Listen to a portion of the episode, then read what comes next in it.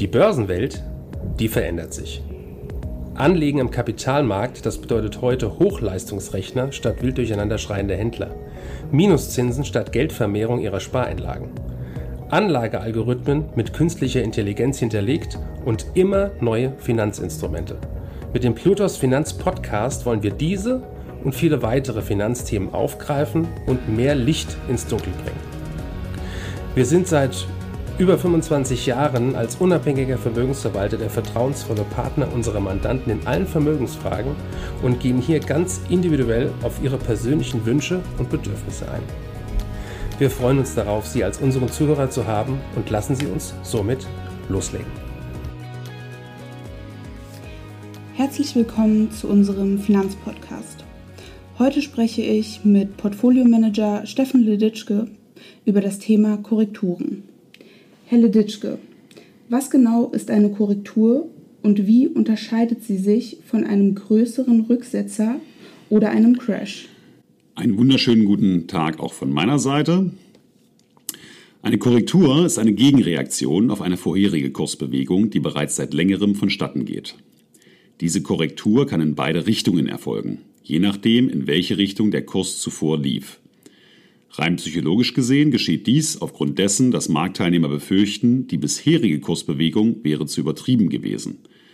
Mit einer Kurskorrektur passt sich der Kurs in der Regel wieder seinen Fundamentaldaten an – zumindest in der Theorie.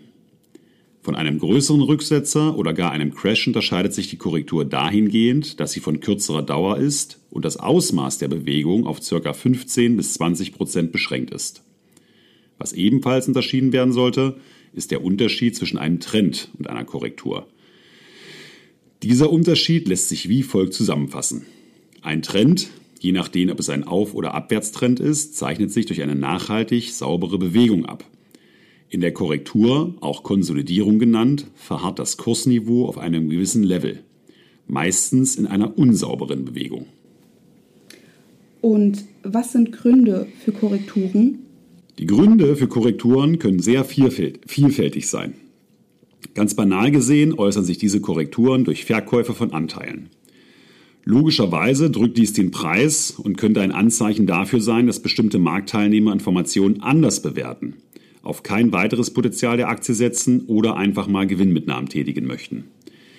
Diese Gründe sind aber sehr individuell und nicht auf Basis der gesamten Anleger entschieden worden. Deshalb kommt es auch nicht zu einem Crash, sondern nur zu Meinungsdifferenzen, was dann eine Korrektur ausmacht. Wie lange dauert eine Korrektur? Was den Zeitraum angeht, dürfte sich eine Korrektur über den Zeitraum von circa zwei bis vier Wochen belaufen. Sollte der Zeitraum länger andauern bzw. die Performance sich signifikant verändern, könnte es wohl auch sein, dass wir von einer Trendumkehr reden. Ansonsten ist die Korrektur nichts weiter als eine Verschnaufpause auf einem längerfristigen Trend in eine bestimmte Richtung, der erst dann bricht, wenn aus charttechnischer Sicht bestimmte Trendkanäle verlassen werden.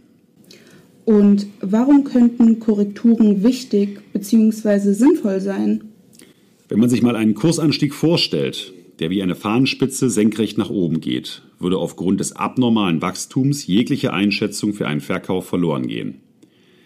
Wenn nun aber eine Aktie stetig steigt, mit immer wieder vereinzelt auftretenden Korrekturen in Form von legitimen Gewinnmitnahmen oder kleineren Rücksetzern, bietet dies immer wieder neue Einstiegschancen, um die Position kontinuierlich aufzubauen.